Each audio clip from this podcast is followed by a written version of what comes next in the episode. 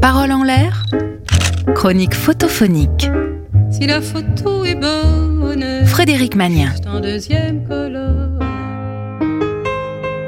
Bonjour à tous et bienvenue dans la 18e chronique photophonique.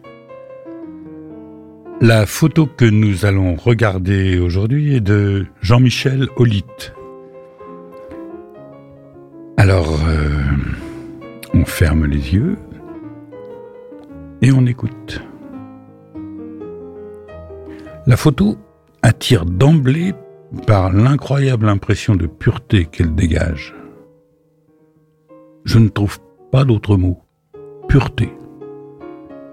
Tout est lumineux. La nuit en plein jour ou le jour en pleine nuit, impossible de choisir. Une lune pleine parfaite, blanche sur un ciel bleu, nuit limpide, trop claire pour qu'on voie les étoiles. Elle éclaire à contre-jour des roseaux formant une vague légère et dont les plumeaux lumineux jaillissent joyeusement du sol. L'air lui-même est d'une impalpable pureté. On se croirait devant un décor de théâtre.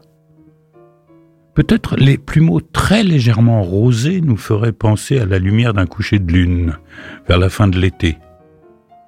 Ici, on pourrait s'endormir sans s'en apercevoir.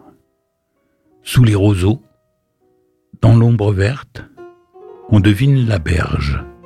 Et, semble-t-il, au plus profond de l'ombre, une ou deux entrées de terriers de ragondin, juste sous la lune. Il n'y a ni avant ni après. C'est un pur instant de paix. Tout est absolument immobile. Je raconte ça parce que c'est l'objet de la chronique, mais franchement, tout bavardage est inutile.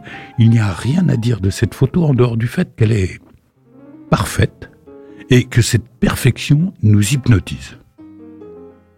D'ailleurs, le photographe a donné un titre à la photo euh, Pleine Lune.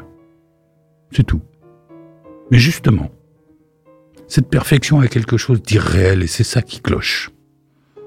Si on s'attarde, et on a envie de s'attarder, on finit par cogiter et se dire que cette pleine lune irréelle reste une pleine lune. Et on connaît ses effets, et même si on ne croit pas au coup de lune, on frissonne quand même, et on, on risque, si on est trop naïf, de voir apparaître une silhouette de loup hurlant.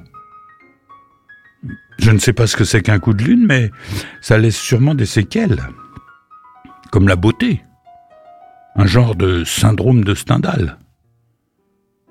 Puis, une idée en entraînant une autre, l'imagination se met en marche et se demande si ces roseaux dont on a envie de caresser les plumeaux ne seraient pas de ces herbes de la pampa invasives qui prolifèrent et chassent toute autre forme végétale au point d'être interdites à la vente.